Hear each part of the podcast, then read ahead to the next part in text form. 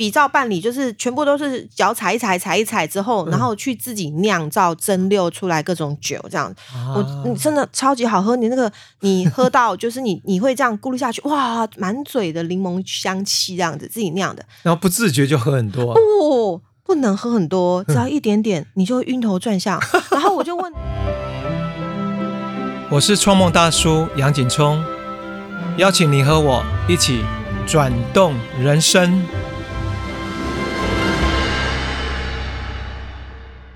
嗨，大家好，欢迎收听创梦大叔。今天的旅行特辑非常特别哦，我们要以香草的香气来旅行。而来到现场的来宾，他本身是药草的老师，在专精研究西洋药草时，被中古世纪的药草神话吸引啊，所以开启了他南法、普罗旺斯和保加利亚的寻草之旅。他出版了有著作。一百种药草全书，以及另外一本很有趣的著作《桥下药草小旅行》，让我们呢一起来欢迎药草女巫桥下。杨总好，各位听众大家好。桥下，你真的非常热爱、向往药草嘛？哈，然后你为他写书，为他开办企业啊，甚至不惜投入了很多的时间、金钱跟心力，走访欧洲国度，就为了寻草。那当初是怎么开始接触药草的呢？怎么接触药草啊？就是其实我本职是产品经理嘛，保养品的产品经理，然后我都是走那个自然保养的保养的产品产品路线。嗯，但是接触研究药草这件事情，是因为一副塔罗牌叫药草塔罗。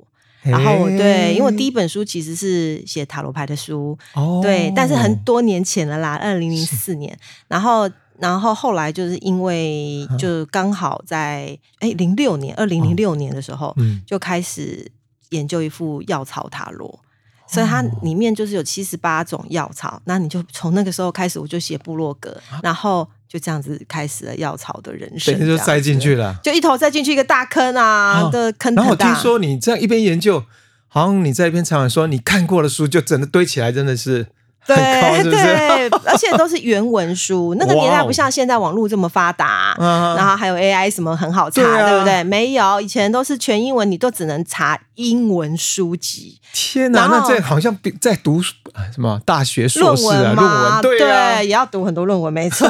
然后就是读很多的药性，然后很多的医疗，很多的种植，很多的历史，然后就这样堆起来，这样子的一个一个一个路，这样子。对啊，但又为何会想要？要以药草来成立一个女巫药草园品牌呢？这下也蛮神奇的，因为你在写部落格，对，然后就有人问你那个药草去哪里买。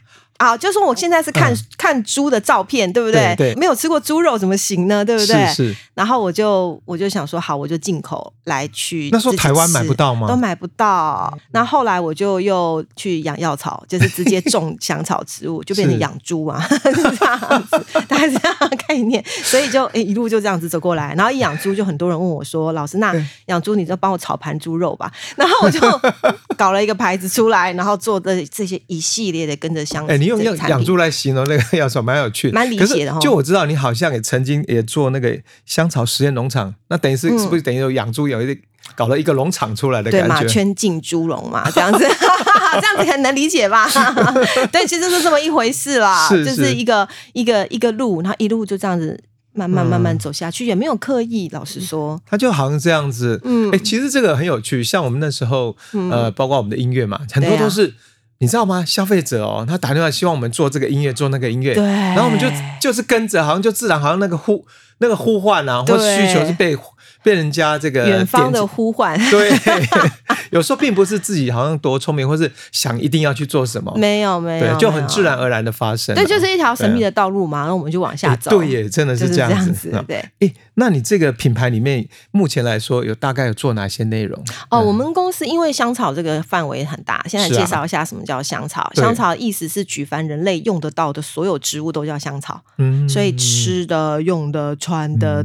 通通都算，那所以我们公司就做三个大类，一个是吃的花草茶、手摇饮料啊，我们有就是茶包、手摇饮料，还有可能还有这个呃料料理香草料理。料理包，对料理包 料理料理哈，那这都在我们的门市里面有。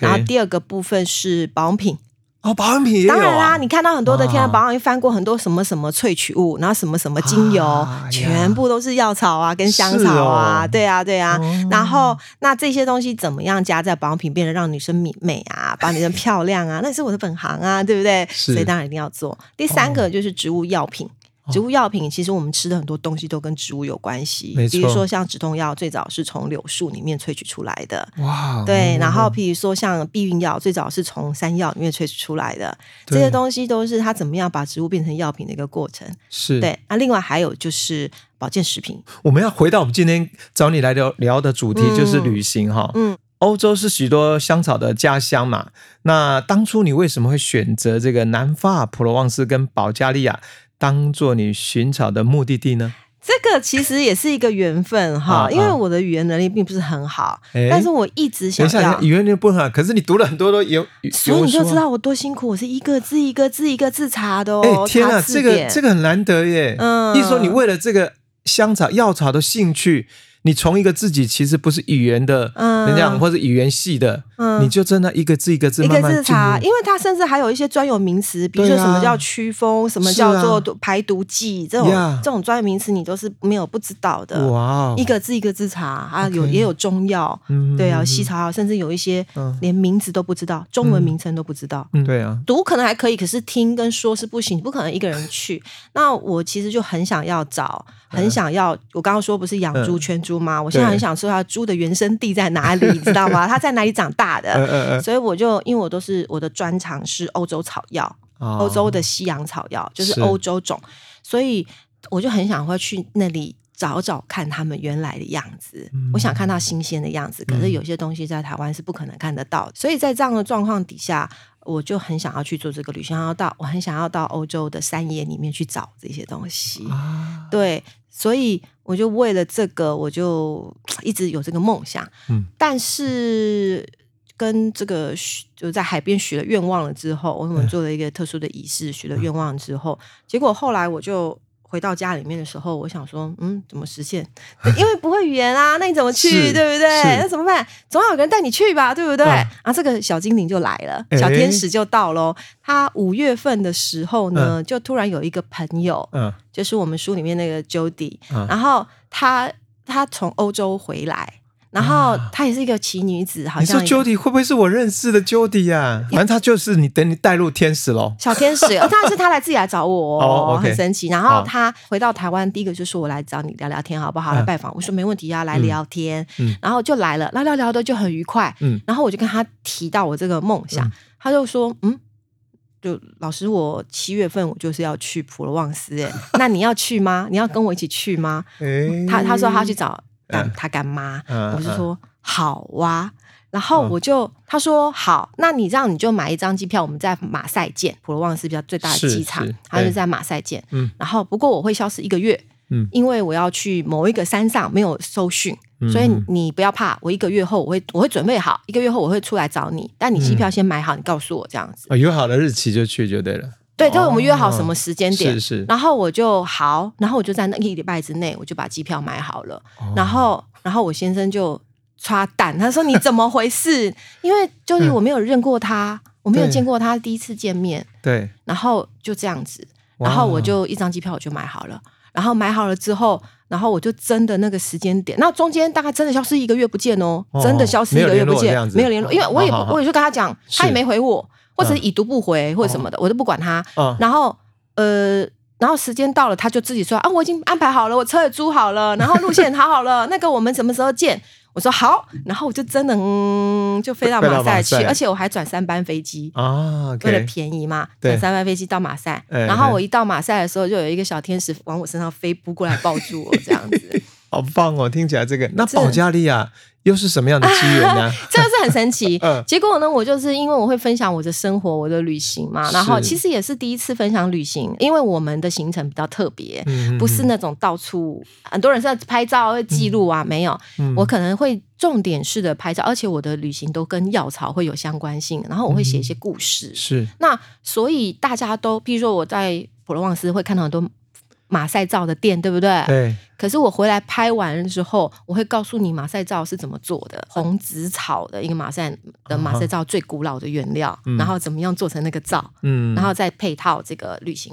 所以后来我回来之后，就有一个出版社，就是药草小旅行的总编，然后呢，他就说：“老师，我要出这本书。”我说：“哈。” 我就说，因为我回来，他才跟我讲，然后我就说，我说，可是我只有去普罗旺斯够吗？他说，老师，你再去一个国家。然后，然后我说，哈，哦，然后我就想，好吧，那继续随缘这样子。是。然后继续随缘之后呢，我就又把这个事情又跟我另外一个做方疗的朋友分享。他叫你去国家，这个出版社帮你出机票吗？没有，我就自己去啊。因为我当然，他如果不出机票，我我要是我不会刻意，你知道吗？对 啊，那可能是从你的版税扣了，对不对？还不是拿版税来付，没错啦。对，没错，也是啦。我想的也是，也是。不过你看这个机缘很有趣，是，你看都是那个敲扣哈，那个人家哎，请说，你再去一个国家，那你就哎去了哈，就去啦。反正我因为对我来说玩多开心嘛，也没有差这种有理由可以抛抛夫弃子。一下这样子，就为了工作嘛，为了工作，然后对，然后我就我就又把这个事情告诉我另外一个芳疗的朋友，然后这个芳疗的朋友呢就说：“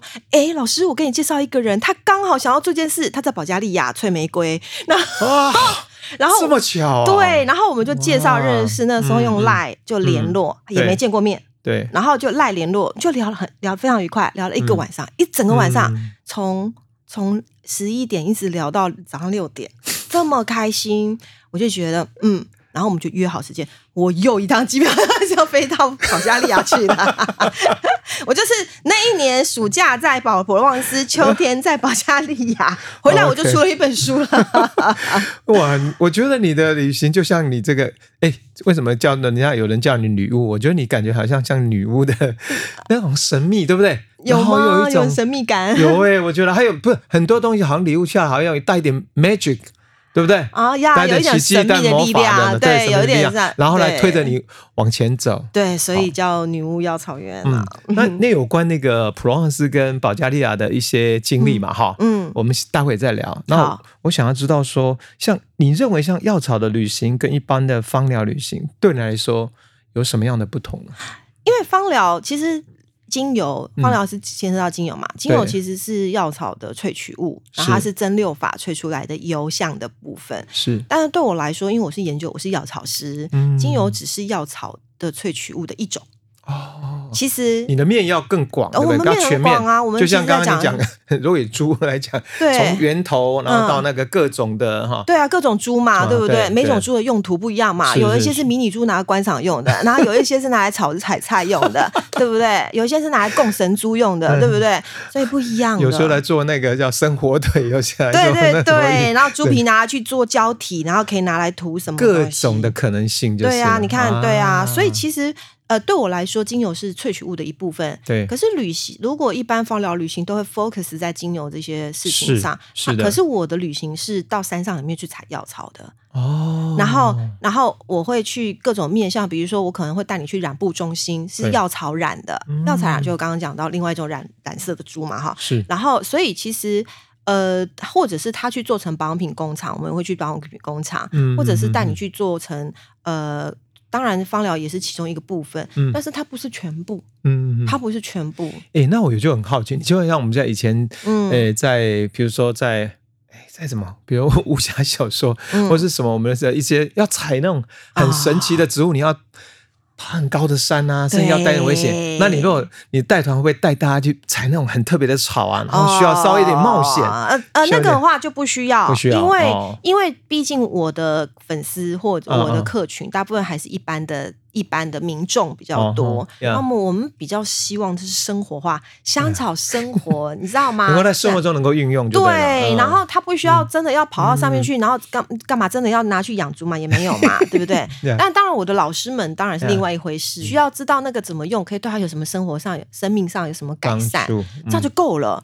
所以这个中间的人就我来做就好了。但我会带你们去体验这些，因为你才能够体会生活。所以旅行不是为了要采摘药草。亲近药草，了解药草，也不是为了要把它摘下来，或者是要认识它。你可以不用认识它，对，你就是去旅行，听个讲故事也就完了。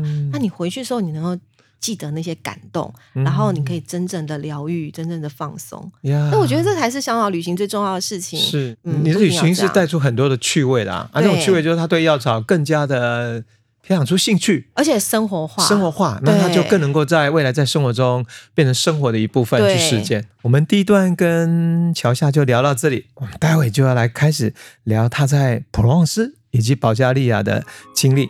好，我们休息一下，听一首音乐。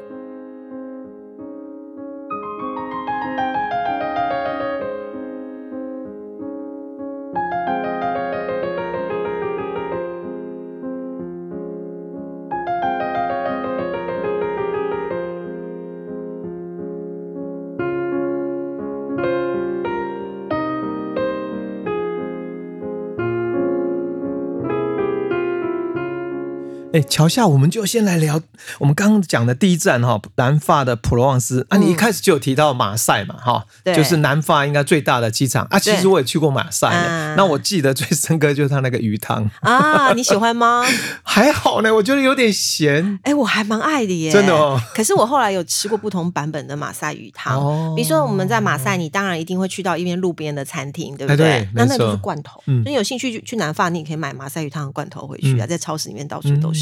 第二次再去马普罗旺斯的时候，我的朋友就有带我去真的海边的餐厅，然后真正吃到新鲜的马赛鱼那是。不一样的层次，完全不一样，但我都很喜欢。嗯因为我我很喜欢这种。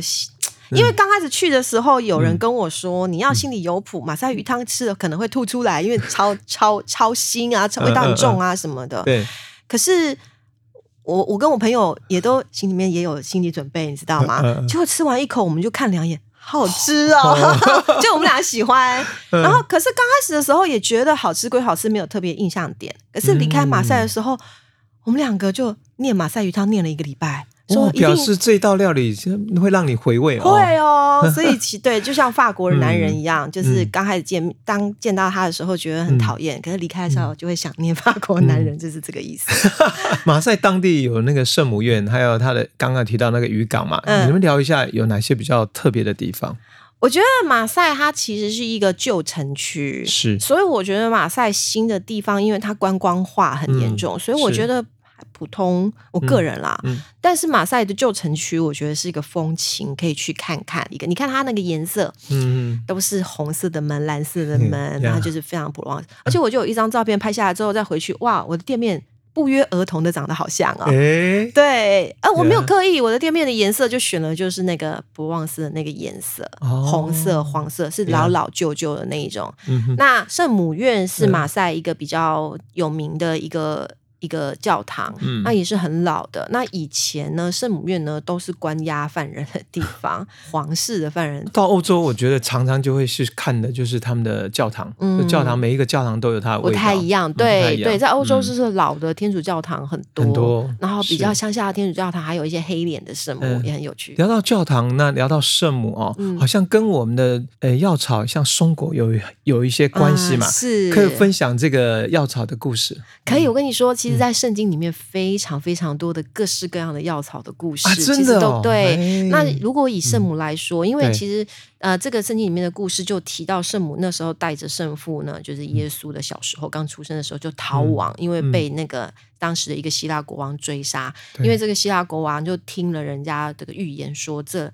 这两个会取代他们，或者是得给他带来杀身之祸，嗯。所以那个时候他就到处去找这个整个他们那个王国里面刚出生的小孩，一出生就杀掉，所以。那个圣母后来就因为这样，她就带她生了这个孩子了之后，东方三色九是一颗星，嗯，就飞到她家里面，然后当然就哦，那个在这的意思，知道吗？就马上就有派兵来追杀，嗯所以就有一段圣母跟圣父去逃亡的一个过程。嗯然后这个逃亡的过程当中，就会有一直有很多的神迹发生。嗯那这些神迹就是是他们常常会躲在某些地方，哦然后会躲在某些地方，然后那个植物就会保护他们。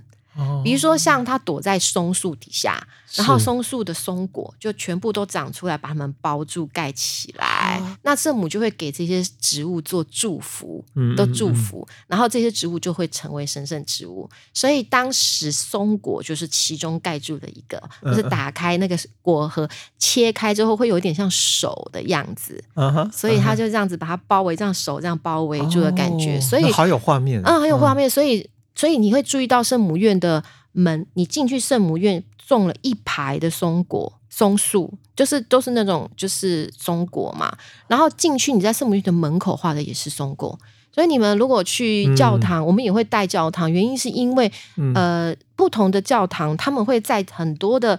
那个教堂的雕花门饰上，还有各种的建筑装潢里面，各种的植物，植物都会有，都会有故事的。所以表示植物跟在我们的这个教堂哈，嗯，或在你刚刚讲的圣经，或是这样的一些传承里面，都会有扮演的很重要的很重要的角色。比如说像幸运草，这个你知道，你知道很多的欧洲教堂会有这种是三叶草。那如你有去过普旺斯吗？你知道路边是不是都会有那种白色、红色的小花在地板上？很多，就是其中的一个啊。它因为它的叶子是三叶的，对，它就是代表的三个，所以那个标志就是白花三叶草的的标志。哎，除了松果跟刚刚讲的薰衣草，还有其他的这种香草故事吗？有啊，你说到圣经里面的吗？对，再来讲一个，刚刚是被祝福的，我们再再讲一个，圣母不会诅咒堕胎人，但是会他们这样找找这么麻烦人之后，世人就会唾弃这个植物啊。那我们就来讲一个到路边都可以看到的东西。你我们在书里面有看到一个，我不是站在一个黄花一大丛的黄花嘛的前面，金雀花，金雀花是金雀花王朝的那个金雀花。是。金雀花很有趣哦，金雀花是它在路边，嗯，到处都是，所以你在普通开车的时候，或者是在美国也是这样，全世界比较温带地区，你开车的时候，旁边都一丛一丛黄色的花，对不对？那个就是金雀花，所以它全世界都可以开，非常的耐命，而且呢，因为它是豆科植物，所以它在冬天、夏天的时候啊，开完花之后，你看它很大一丛嘛，对，路边都是，对不对？然后它就会夹那个豆荚，嗯，很大一个哦，超大一个的，大概我们巴巴掌的。一半大的豆荚，哇，这么大的豆荚呢？干燥了之后，因为普罗旺斯夏天很干燥，是，然后它就会在晚上再裂开，然后裂到路边。很安静的时候，都会听到哔哔哔哔哔哔哔的声音哦。然后因为太多了，哔哔叭叭哔，因为它一直一直爆爆开。像很像我们那个我们讲那个，好像爆竹这样子。对对对对对，因为多的时候就哔哔叭，而且晚上很安静啊，那个声音都特别特别听得清楚，对不对？然后他故事就这样来的。所以圣母呢，就呢就躲，因为太多，因为它很大虫，就圣母就逃兵的时候就躲在这个金雀花的树下，金雀花啊，非常的。就也要保护他，可是太紧张、太兴奋了，他就哔哔哔哔哔哔哔叫，就就把他的行踪给泄露了。对，所以就被发现了。可爱圣母没有做什么事就逃跑，可是世人就唾弃了金雀花。所以呢，金雀花又称扫帚花，它在苏格兰是被人家拿来做扫把的。哦，它赶跑人的意思，所以这个很有趣哦。在以传统的巫术仪式里面呢，金雀花是非常非常好扫祭坛的。的药草植物拿来做扫把，我怎么听起来觉得他有一点无辜啊？他无辜啊，就像刚刚你你知道吗？我刚刚也说他有无辜啊，是啊，他超无辜的，对啊，对，就是这个样子。他还有很多其他无辜的故事。这样听起来，即使他拿作为扫扫把、扫帚，也都是有发挥他的用处啊。是啊，我们聊到这个法国，难免就会聊到他最有名的就是他围栏海岸嘛。啊，对。那那那那，你能不能聊一下？对你来说，维纳海岸那个美丽或那个印象是什么？蓝天很高，云很低的一个地方，对不对？所以你会去到那个地方，你会心胸开阔的，原因是你会觉得视野很开阔，哇！然后再配一些白色的船，你就会觉得哇，那种游艇或帆船，对不对？啊，渔船，渔船，真的就是真的是他们在捕鱼的渔船，对他们就这样子生活在这样子的地方哦，所以那个更。你连你会觉得连空气都很自由，是哎，这个形容好棒哦。对，所以空间自由更更何况人如果待在那个地方什么都不做，是只要可能半天或一天。对，你感觉会心胸无比的宽广，而且那时候人也都很好。有一天，然后那天我到渔港去，旁边有一户人家，然后就种着非常漂亮的玫瑰，呃嗯，茉莉花。哦，然后就种非常漂亮的茉莉花，然后我就觉得好好看呢，我们就一路这样子过去，然后拍照。然后这时候就有一个老人家突然间走了出来，我们不好意思，我们然后他们说没关系，没关系，你来。然后来了之后，他觉得我们是一对看起来很不错的。女孩，嗯嗯，她说来，我送你一朵花，就摘了那个花，然后就送给我，哎，然后我就别在我耳朵上，我就觉得，然后再去看了一望无际的海，我突然间觉得，嗯，我还要再回来这里，那好像是一个一个邀约哈，啊，所以我又。又投入花到海边去，我要再回来哟。然后我就真的。那当然，后来你就又再回去，回去很多趟，对不对？没有，就两三趟，对，两三趟，对对对对。然后就认识了蛮多很好的朋友。嗯嗯，其实我自己本身哦，到每一个地方哈，我都很喜欢逛当地的呃市集啊。嗯，像因为我本身做音乐，其实那个普罗旺斯，我还有去一个地方，就是法国坎城，你知道吗？啊，那时候我们好几年都去那边参展，啊是。可是白天都忙着那个。展的是展示，可是你刚跟我讲那事情，我就很喜欢早上走在沿着那个海边走，然后看着那个船，看着那个蓝天跟那个海，心情就觉得很放松不少。对对对，即便是很忙碌，你都会觉得。好像很轻松了，是啊，对。然后我们聊到那个，你自己本身是不是也跟我一样很喜欢逛当地的菜市场啊？好喜欢哦！能聊聊你一些经验，包括市集啊，或其他的。我这个，我觉得，我觉得逛菜市场这件事情呢，其实很多人以为欧洲的市集好像多厉害、多浪漫，其实就是欧洲的菜市场。对，那他们这些菜市场的菜贩其实是可能从南北法，然后噔噔噔噔噔跑过来，然后带着他们的山上的山羊奶，然后带他们的特产，他们就这样子跑过来，然后就在菜市场摆摊，然后噔噔噔噔又开走，所以其实很辛苦哦。是，所以呃看起来很浪漫，对不对？其实是菜市场，所以其实我们像我们的传统市场呀，只是普罗旺斯就因为在观光圣地。比较干净，比较漂亮，而且他们也习惯观光客来跟他们买东西。所以，所以就比较忙碌一点点，那脸也比较臭一点。哎，不过不对，两个地方都蛮臭。保加利亚的市场就不一样，因为我就一起比较。保加利亚市场就真的像是传统的菜市场，你就会真的去，你就会看到像我们的菜市场，阿公阿妈摆摊在地板上面，有的是在地的特产。如果论美丽，当然论新鲜，当然是普罗旺斯；但论亲切，那是保加利亚。那如果逛这个市集啊，你个人有没有说推荐？觉得大家去逛的时候？一定要买的。如果你要去逛市集，一定要买一个菜篮啊！保加利亚的菜篮就是一个竹编的一个菜篮，你只要是带那个，人家就知道你是当地人。这个市集一定要买的 都是卷菜篮。再来就是你如果去普罗旺斯，是你夏天去的时候，当然可以看到薰衣草类。对，但你夏天去的时候。一定不要错过当地的水果，尤其是水蜜桃。对你讲水果，我真的觉得超爱他们的。对，像比如我自己不太吃番茄，可是我很喜欢他们番茄。他们是连那个那个它是整根哈根还是整个在一起，那你就觉得特别新鲜。对，吃起来口感就很不一样。而且他们发欧洲是很重视自然农业的，就是很重视这些东西，所以他们市集很多东西就不太撒农药的，也很新鲜。然后当然还是要洗啦。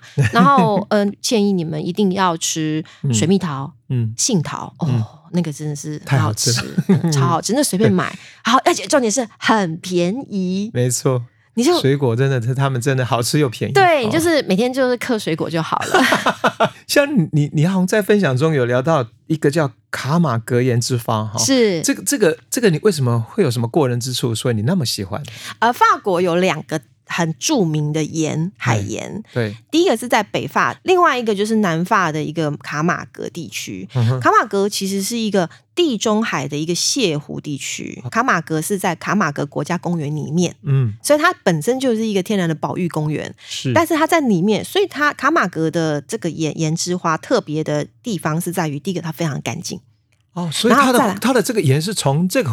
这个所谓泻湖，这个提炼出来的泻湖应该泻泻海嘛？还是就是它就是海里面再弯进去的一个海湾这样子？那这种海湾它通常都是自然晒盐啊。那自然晒盐的话，它比较特别，它是在夏天的时候，它才会有自然水位比较低的时候，它会自然结晶出来一层一层这个结晶盐。比较特别的是，它是雪片，是雪花状的。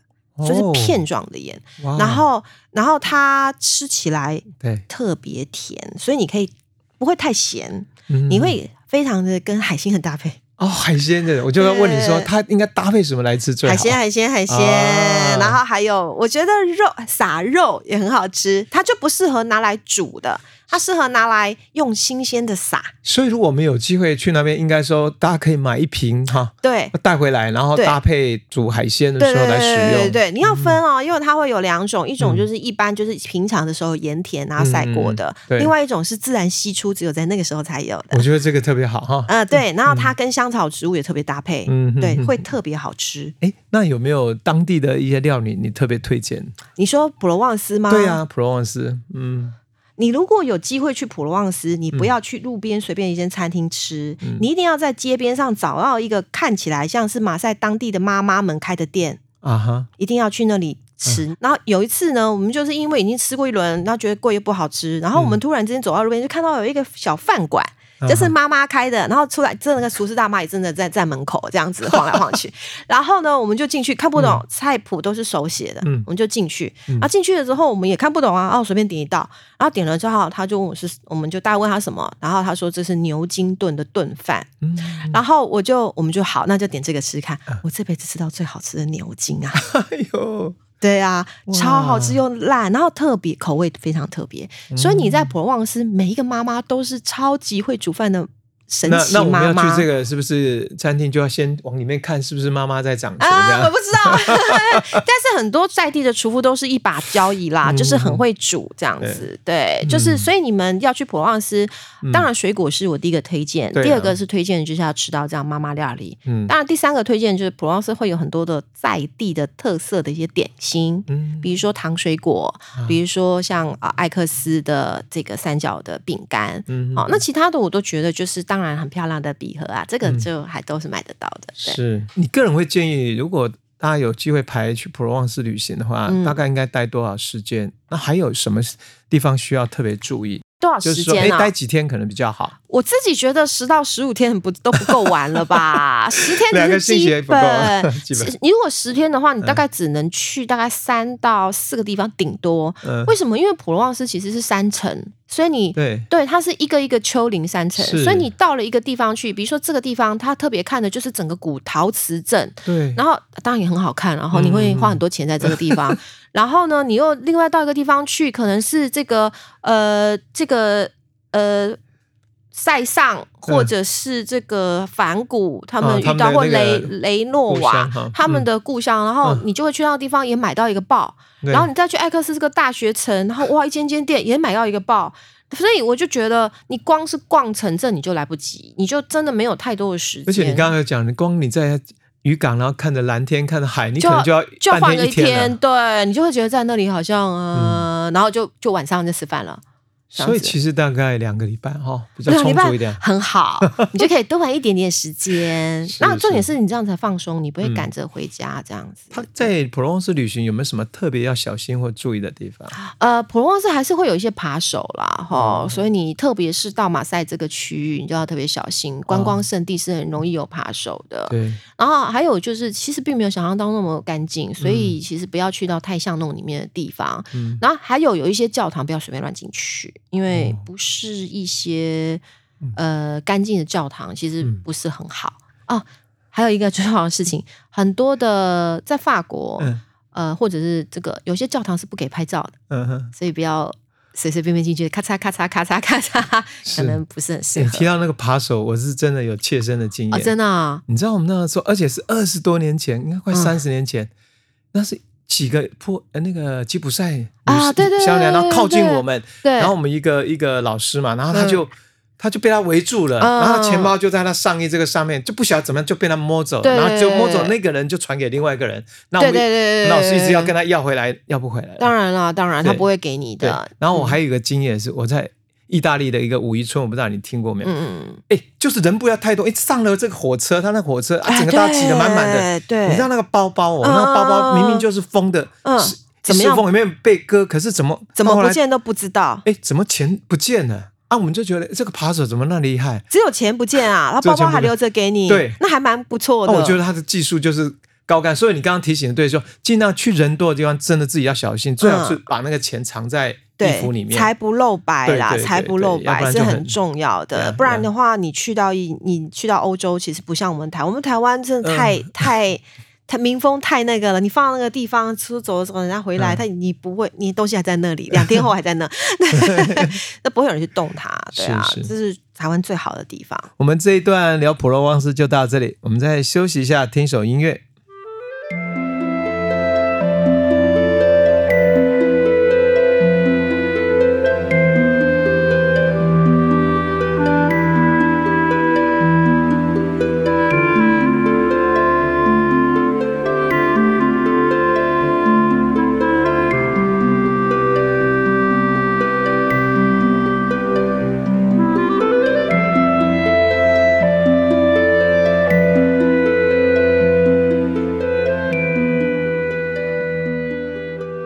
桥下，在你所写的这本书哦，《桥下药草小旅行》，呃，有提到在保加利亚参加了两个当地的传统仪式，分别是新年跟三月的春天节庆仪式哦。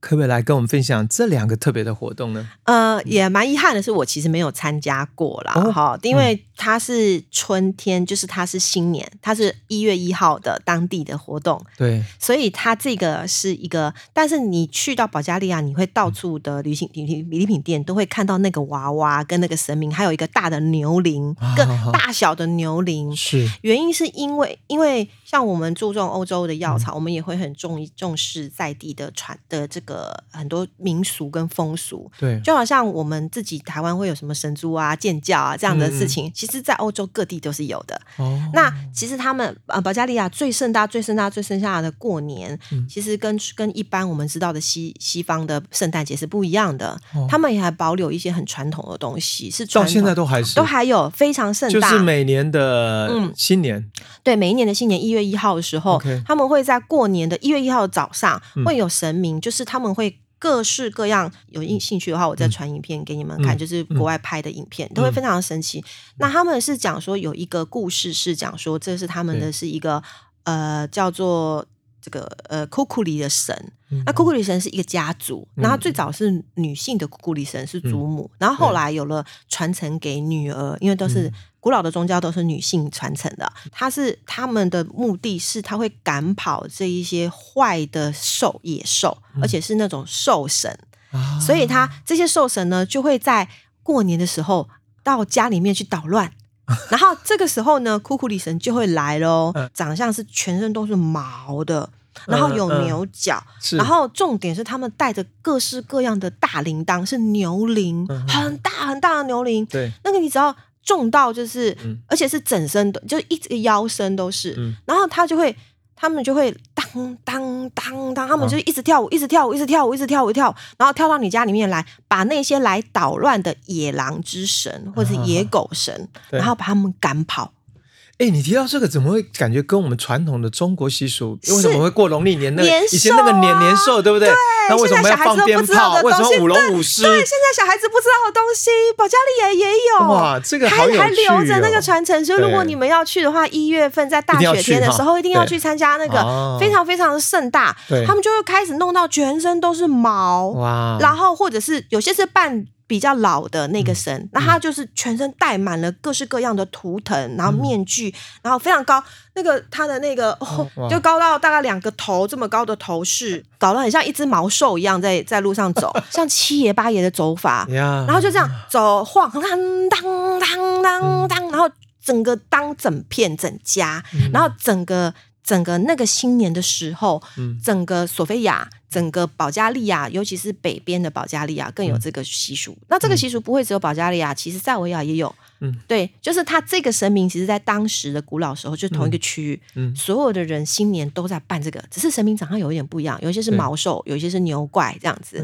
然后，但是只要在那个活动，就会听到震耳欲聋的这个叮当叮当叮当那个牛铃的刚刚刚的声音，然后在整条街里面响。哇，你这样描述都好有画面呢。虽然我其实还没看过，但是我们去看影片是这样子。看影片哈，嗯，然后觉得保加利亚那有机会去，那就应该选择这个时间去参加。对，啊，如果去保加利亚，会建议五月份去，因为五月份的话，嗯，天气比较好，它玫瑰花开的时间。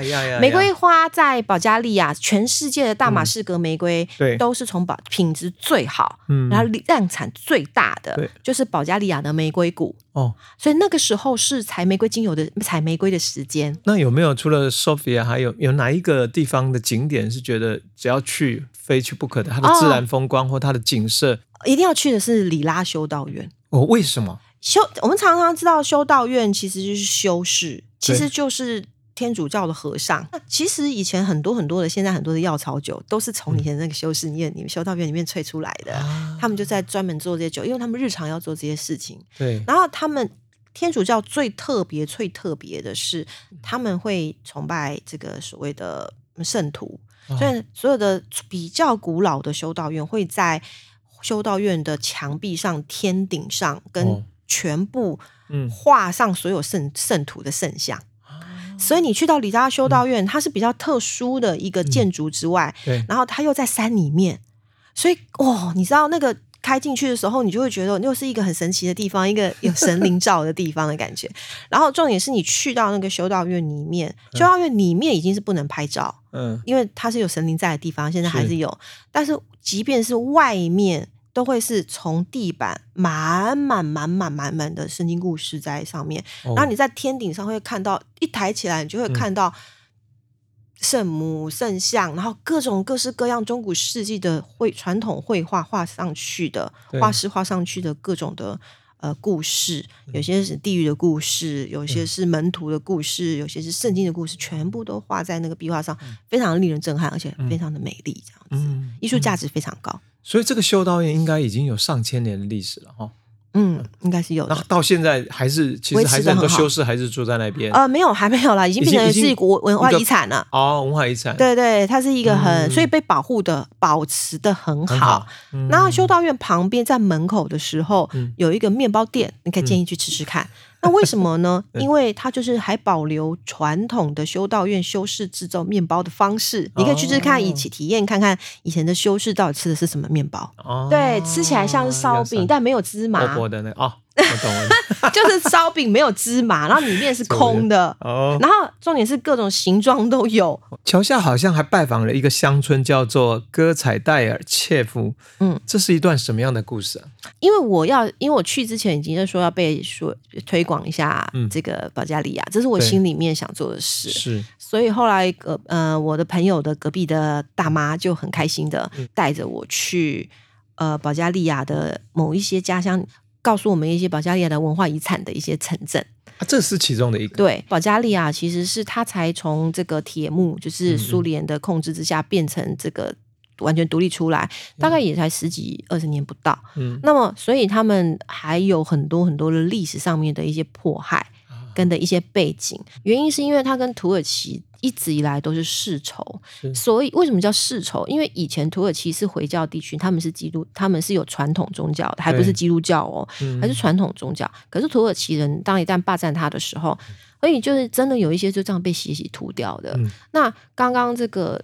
城镇就是被曾经被血洗过的哇！那现在还有人居住？还是有啊，还是有留下来一些。曾经有这样的故事。对，所以你会去到那个地方，你就会看到它还是很没，其实是蛮没落的。因为其实保加利亚并不是一个有钱的国家，他们是欧洲的谷仓，所以他们也跟就是也还是种农业比较多，农业为主，农农农畜牧业。所以其实那样的城镇，它留下的是历史的遗迹。那你回想一下，你在保加利亚那个旅程，有没有特别让你觉得到现在还很回味的料理啊？有，当然又是阿妈的料理喽。哎，为什么到处都是阿妈的料理？哎，因为我到处吃阿妈的料理呀。因为我超喜欢跟，我还在书里面，我还去学阿妈有一个很大的葱油饼，它其实有一个传统的那个这个故事，但是它的是一个很大的葱油饼，然后。吃起来真的很像我们的葱油饼，没错啦。然后它是，它是，它的特是阿妈说，这个葱油饼是每年每一届家家户户婆婆带着媳妇一起做的。然后他们传承的葱油饼，然后这个葱油饼是，呃，这是第一个我觉得蛮想念的。然后这个它的那个，我们不是擀出皮面皮，通常都是大概顶多三十公分、五十公分嘛，三十公分。那阿妈那一支细的擀面棍是一公尺这么长。你知道吗？然后他就要用那个面粉。哇，你做起来那那那顶那个葱油饼不是很大的大的要死？因为你知道我们的葱油饼是用那个酥油下去下去把它变酥，对不对？那我们葱油饼是因为它是油酥关系会变成多层。不是阿妈的葱油饼是就是它擀到很薄很薄很薄很薄，薄到像一张。那个薄膜一样，对，就可以透明看得到的这样子。然后就这样用，然后用这么大，因为你因为它是这样擀到很薄的时候呢，又很大张，一公尺那么大张，对不对？然后他就把它卷卷卷卷卷卷起来，然后再卷到一个大盘子里面。阿妈就拿出一个铝盘，真的也是超级大，就是大概五十公分的大铁盘。嗯，然后呢，就真的是你看到用很久那种，呃，像电锅那个材质。然后呢，它就会卷卷卷卷，然后里面会撒葱。然后会撒山猪鱼啊，等下我再介绍山猪鱼，就很可爱，包一两颗山猪鱼的花苞。是，然后呢，但主要就是葱啊油，然后呢，他就把它葱放进去，然后一层葱一层盐，然后一层油，然后它卷卷卷卷卷卷成一大卷嘛，对不对？然后呢，他就这样子缠绕着，然后就绕绕绕到那个盘子里面去，然后再去烤，烤出来之后。葱油饼，保加利亚葱油饼形状是什么形状？是是螺旋状啊，就是一条长长的。但那个它卷成那个卷大概也才三公分那么粗，然后它就卷在那个盘子里面这样子。那味道味道听起我我。不知道怎么讲，你这样讲，我可以闻到，感觉上可以闻到这个葱油饼的味道。葱油饼没错，葱油饼，但是它用的是可能是橄榄油，对，然后是比较酥一点的，就是油没有那么油的葱油饼，嗯，但是就很香，它很传统。那为什么要包那个山茱萸？嗯，不过这个传统是因为我去的时候没有山茱萸，他们是春天的时候才吃这个东西。然后应该说家家户户都会做，它是他们的传统料理，但春天的时候一定做，就是团过年的时候一定做。对，那他们会去包山茱萸这个东西，而且。只有阿妈知道这件事，现代人可能不晓得。然后我就问他说：“我查到有这个东西，那你可以告诉我是什么原因？”山茱萸是他们的，山猪是一种植物，是一种树，但是它山茱萸花苞是可以吃的，它比较嫩，有点像是可食式的花。对，但是它还是有一点硬。然后对，还是有点硬。那么加在这个这个薄饼里面，那吃起来味道有没有味道？没有味道，你咬到它。为什么呢？因为呢，它就是我刚刚不是说圆的那个吗？然后会有点凸哦，就是因为烤到会有点翘起来。然后它就会放在中间一大盘的时候，就开始，然后全部都家人聚集好了，就开始转。啊，然后转了之后，噔噔噔噔噔，然后大家就拿他面前的那一块，对，然后谁吃到山猪鱼的话，就代表今年会好运。哎，有没有跟我们有个传统的一个什么东西很像？哎哎，跟什么传统？嗯，吃饺子要包什么？包放一个东西，一个十块钱啊，都会小心说你们不要吃到，不要吃下去了哦。然后谁吃到那十块钱，那十块钱就是宝，它是你今年的财富。但人家那个山茱萸是真的还可以吃哎，还可以，不是还挺硬啊，因为会带整颗下去这样子。然后也有人去用山茱萸酿酒啊，去做成果酱，但是。它就会整颗花苞下去，所以你谁吃到，代表你有山茱萸的好运 这样子，一整年这样这样子。那这个是第一个啦，是。第二个部分是我最最最最心心念念到现在我都还很想要吃到的东西，就是甜椒酱。保加利亚甜椒酱，嗯，他们保加利亚，你去到保加利亚，在菜市场各式各样的甜椒，那是他们主要蔬菜，就是甜椒。甜椒，那做成酱之后，它是做什么用途？呃，抹酱，或者是抹面包。料理，它是咸的哦，咸的咸是它不是果，我们理解的果酱，不是，是它是就是咸酱，但是它吃起来，它的料理很简单，它就是把那个甜椒呢买下去了之后去烤。嗯，烤一烤之后，外面皮剥掉，对，剥完了一定要烤，一定要烤过，甜味才会出来。嗯，那剥掉了之后呢，就打碎，撒盐，然后放罐子里面啊。然后你就是你就去吃那个甜，没有焦味，只有甜味，但是就非常好吃。所以它，对它只要加面包，加什么东西，什么都加。所以你在保加利亚的传统料理之后，那个甜椒酱是全部的人都会吃的。你回来台湾，你会不会想说买一些甜椒，然后自己这样如法炮制一下？呃，我必须要说的是，它那个甜椒那个甜味是保加利亚特有种，所以我不可能在台湾买到。我们吃到的一定是有椒青椒味的。对对对，对我们吃到是脆的，是水果有点椒味，所以很多年轻人不太敢吃，对不对？没错。可是他们的是只要烤过了之后会变得非常非常非常的甜。诶嗯，那是不是我们可以理解的滋味？我冲着这个部分，我真的。应该跑一趟保加利亚。可以可以，我们办团的时候，你来跟我们一起来玩，带你去吃。好啊，哇，又可以吃，然后又可以去找一些药草哈。嗯。有一些啊，如果最好如果能够新年，要不然就是你说五月份玫瑰盛开的时候对，那个时候去就可以看到精油萃取了。嗯，好，我们这一段休息一下，我们再听一首音乐。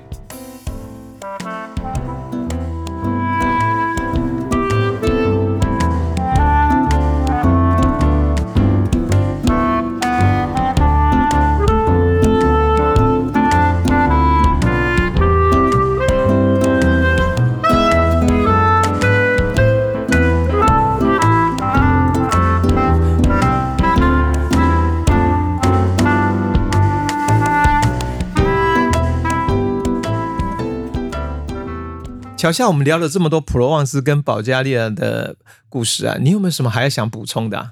你说去保加利亚吗？不管哪里啊，还有普罗旺斯。那普罗保加利亚就像你刚刚我们喝一口水的时候，你在说，哎，你自己也下去用那个一公尺的那个杆子，结果又没有多久，好像那个那个皮就破了，因为边一定会破才那个 那个碎布啊碎碎片，然后阿妈就补一补。但我觉得如果去保加利亚，让我印象最深刻的是，就喝酒喝到一个天边去。保加利亚什么酒会让你喝到完全挂了这样子吧？自己酿的酒啊，所以它是药草，是用药草吗？啊，各家各式各样。你知道，在保加利亚其实还很传统，没有煤气，所以他们冬天都要做很多的罐头，然后冬天食用。然后家家户户其实就是在烧那个那个煤，就是在家里面烧炉火炉那个火炉嘛。对，然后过冬，所以就非常多的罐头。那呃，还有就是他们是。这个苏联是，你知道这是东欧民族，所以一定很冷。他们就是喝很多的烈酒，就是蒸馏酒。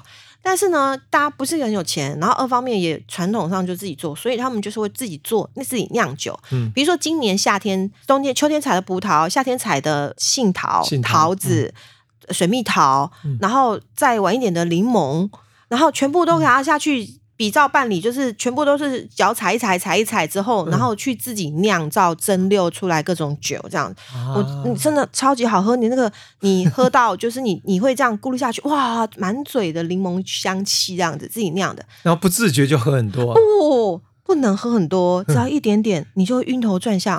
然后我就问，我就问。才一点点哦，那种小杯哦，我们以前高粱那种小酒，你才大概喝个两公分就好了。我已经算我已经算会喝的女生了，是两公分哦。对，然后我就下去之后就开始一阵晕，烧刀子一样下去。我刚刚以为说你说忙是以为你喝了什么大概五百 cc 那个烧刀子下去了之后，我就问说隔壁的说这个大概酿的酒精度是几度啊？对啊，他怎么说？那个酿主人说嗯，差不多六十度有哦。我说比高粱还要很烈，非常的烈，因为他们的纯度非常的高，然后酒精因为是不是像传统的大的制药制酒厂那样子设备比较那个，都是很传统的蒸馏的设备，就跟蒸馏精油的设备是一模一样的，然后。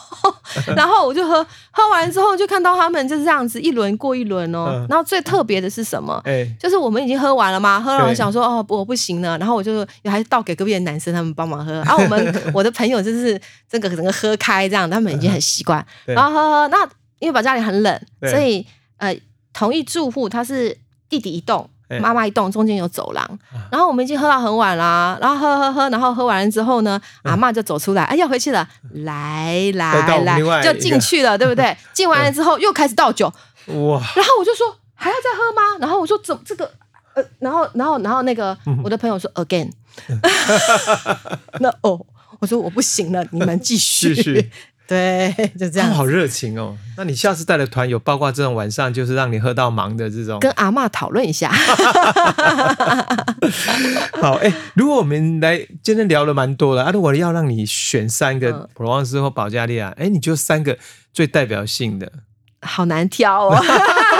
你每一个讲出来好像都很有感觉，很有趣，对不对？是啊。OK，我觉得去普罗旺斯，当然薰衣草。一定要看薰衣草跟阳光蓝天，这是一定要的，就是一一副你不可以错过。而且去到薰衣草田的，记得一定要很热、很开心的跳起来，然后来拍照，因为这会是你一辈子难忘的记忆。这样子，千万不要这种拘谨的在那边拍，这样子哈，没没没没没，尽情的拍照啊。那这是第一个，我觉得一定要去的地方。嗯，那第二个，我觉得要去的，我觉得我比较印象深刻的海啦，我觉得是海泥。嗯，那第三个，如果是保加利亚的话，那当然就是阿妈的料理跟甜椒 酱了哈，就是你一定要去到，还有玫瑰，当然保加利亚玫瑰谷也是一个特色。想象在玫瑰谷光拍那个照片就还蛮壮观的哦，你采玫瑰那个香气那完全不一样的。然后美保加利亚的玫瑰玫瑰精油玫瑰，这都是非常的精彩的。我们真的跟 那个桥下聊得愉快，那聊到我现在肚子都